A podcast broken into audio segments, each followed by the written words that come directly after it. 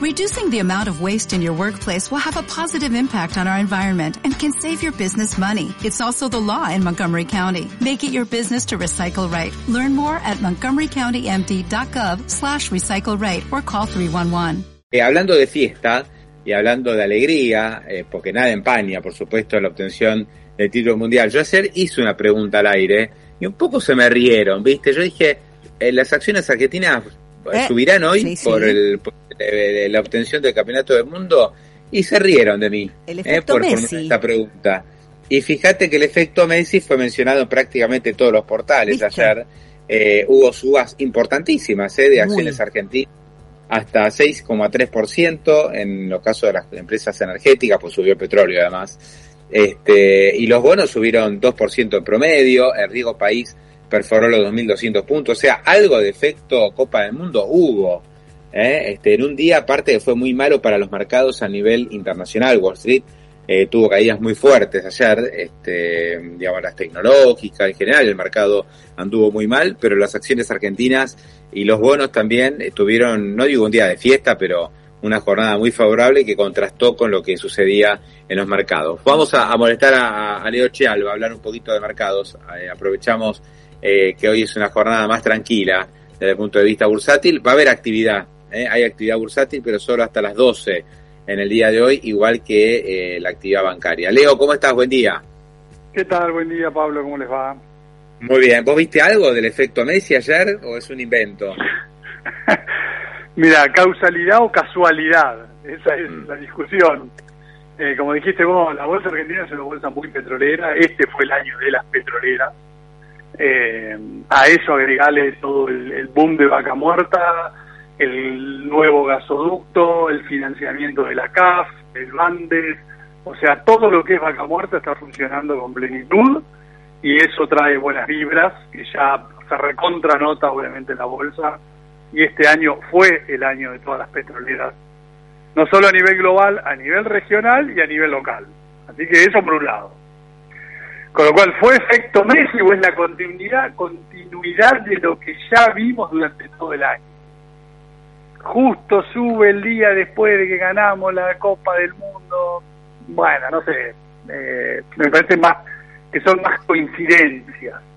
Sí, Y lo puede haber algo de simpatía, ¿no? Me parece que puede haber alguna cosita ahí marginal, digamos, donde Argentina queda, o, eh, eh, eh, digamos, eh, eh, eh, ayer salimos en tapa de todos los diarios del mundo.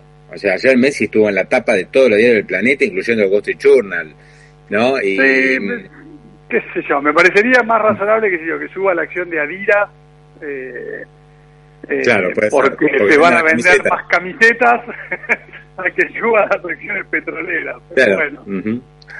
Sí, Eh, sí, sí, puede ser. Bueno, uno, uno se entusiasma, ¿viste? Con esta con este tipo Sí. de lecturas. Este, los bonos vienen subiendo hace rato, es cierto, no, no, no fue el primer día ayer de suba de bonos. claro, lo este, mismo vimos en el mercado de bonos, que yo creo, ojo, ahí los bonos vienen desacoplados ya hace una semana, porque toda la primera parte del rebote estuvo de la mano de condiciones globales. Rebotaron todos los bonos de baja calidad del mundo, rebotaron los bonos emergentes.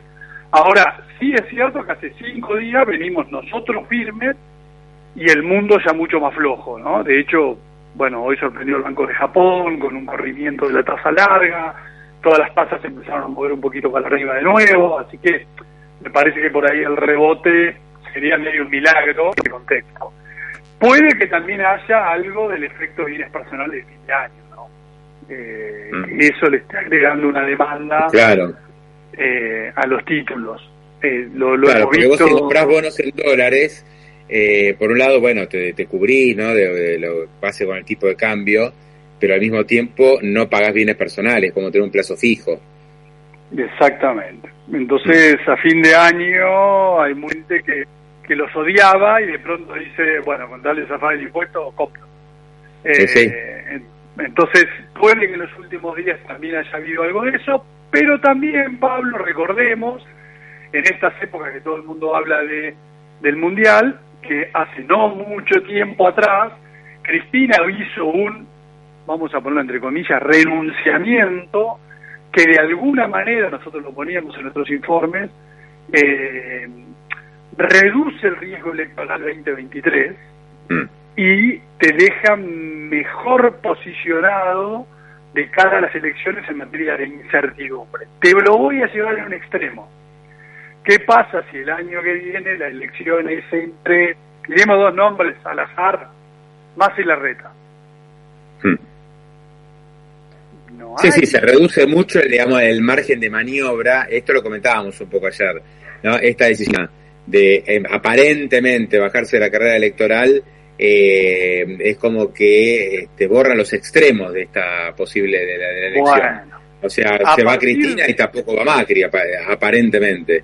Bueno, a partir de ese renunciamiento, entre comillas, eh, vimos que ese desacople de Argentina contra el resto se acentuó. Entonces, por ahí puede haber un poquito algo de fundamento, decir, che, los bonos valen 24, 25 dólares, no tiene sentido, fíjate el movimiento político hacia dónde está yendo Argentina, eh, uno de los candidatos es el que está haciendo el ajuste ahora, está comprometido con el fondo y el otro está aún más comprometido ideológicamente con esa, con esa corriente de pensamiento, con lo cual no habría sorpresa, eh, más allá del ajuste necesario en el medio, ¿no? Eh, y el efecto viene a pasar el fin de año, entonces por ahí un combo este tipo te está provocando una fortaleza relativa en los bonos argentinos. Si querés, agreguemos el tercer condimento, esa chispa mágica del cocinero, la Copa del Mundo.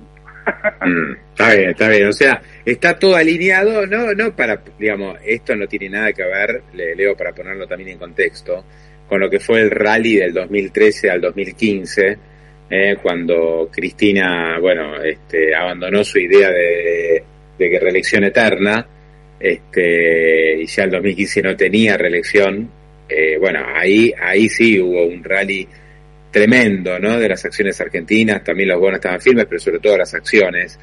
Eh, hoy, este año los bonos, las acciones argentinas subieron en dólares eh, en un mercado que se desplomó realmente. Estaba viendo la acción de Disney cayó 40% en lo que va del año, Amazon más de 50%, y en ese contexto, si tenés acciones argentinas, te fue bastante bien.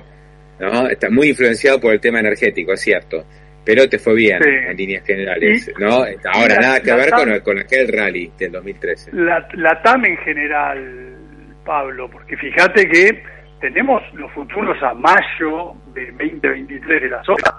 Mm. Eh, estamos con un petróleo que aflojó, pero vale 80 dólares el barril. Estamos con un cobre, con un China que estaba parado y está súper firme. Entonces, la realidad es que esa conjunción de factores de la guerra, de la tremenda emisión monetaria producto de la pandemia que se sintió posterior y de niveles de inflación inéditos, que definitivamente fue revalorización de la moneda, que provocaron una revalorización de las materias primas, escasez global, cambios en las cadenas de suministros que hacen que todos tengan que trabajar con distintos niveles de stocks. Todo eso ha hecho que este año, que fue una masacre financiera global, cuando vos mirás Latinoamérica, que Latinoamérica somos fierros. Vos pensás que Latinoamérica es mineral, vamos a reducirlo diciendo que es cobre, mineral de hierro, petróleo, soja, eh, maíz y trigo. Vamos a reducirlo a eso. Bueno, la cotización, la cotización de todos esos productos está muy bien.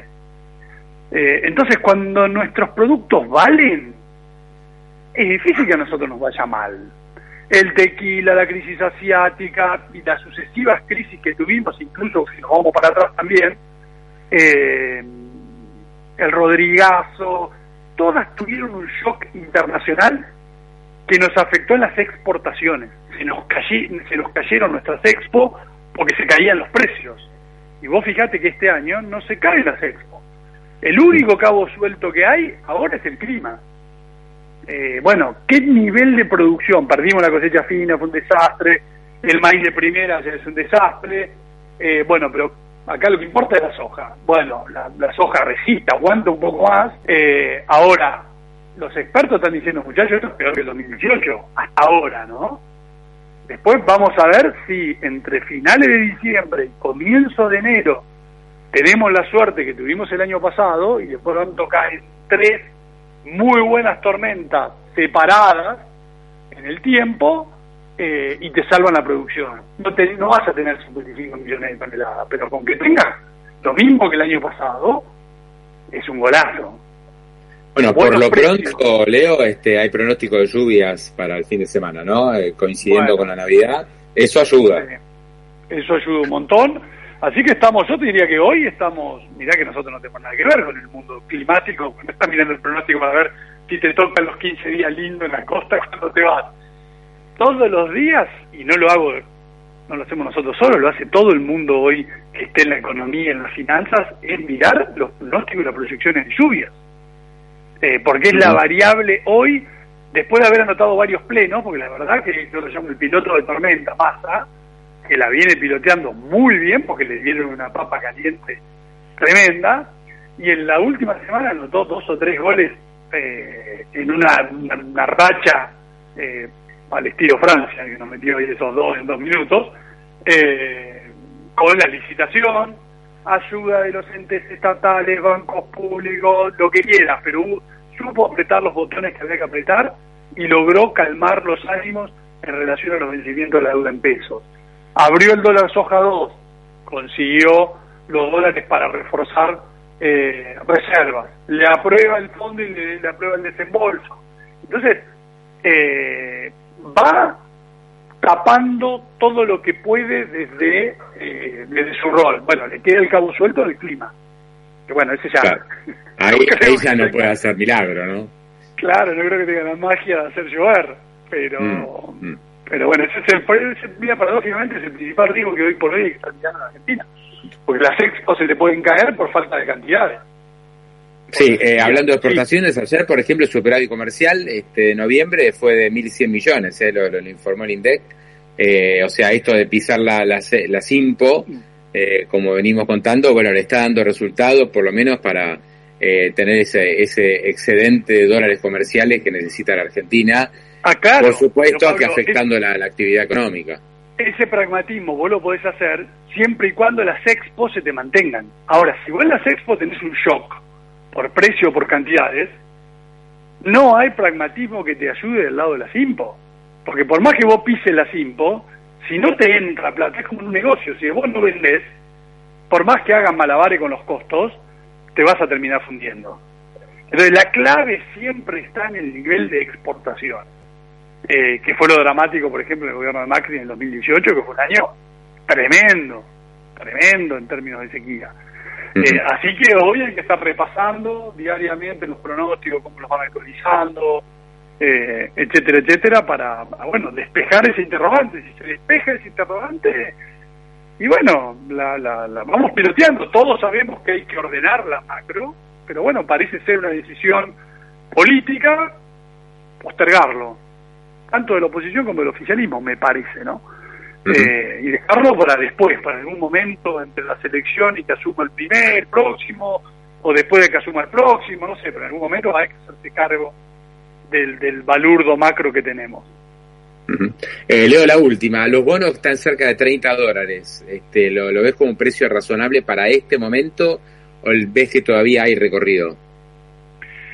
Mira, de enero a mayo cuando uno mide un global 2035, quedaba en la zona de 30 dólares. 28, 32, 28, 32, 30 promedio. Eh, mayo. Ese para mí es el precio al cual tenemos que ir. Recordemos que llegaron a caer abajo de 20 dólares. Sí.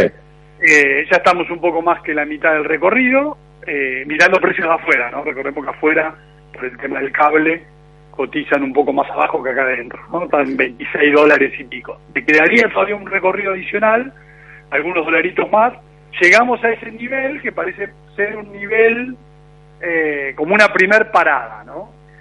Si vos llegas a esa primer parada y efectivamente llueve y efectivamente la política marca de que no nos vamos a ir a ningún extremo ni a ninguna sorpresa en materia de candidaturas, ahí podemos pensar en la segunda estación. Eh, pero por ahora pensemos en la primera, en llegar a la estación A que es la estación donde operaban los bonos entre enero y mayo de este año. Clarísimo. Leo, te mando un gran abrazo, gracias. ¿eh? saludos al equipo de Delfos y, felices fiestas. Abrazo enorme, felices fiestas. Igualmente, ahí estaba Leo Chalva de Delfos Investment, repasando un poquito la actividad de los mercados. Me, me bajaron un poquito el, entusiasmo. no sé si esto de que, eh, viste, la victoria de la selección había hecho subir a, las acciones y los bonos. Yo igual creo que un poquito hubo algo de eso.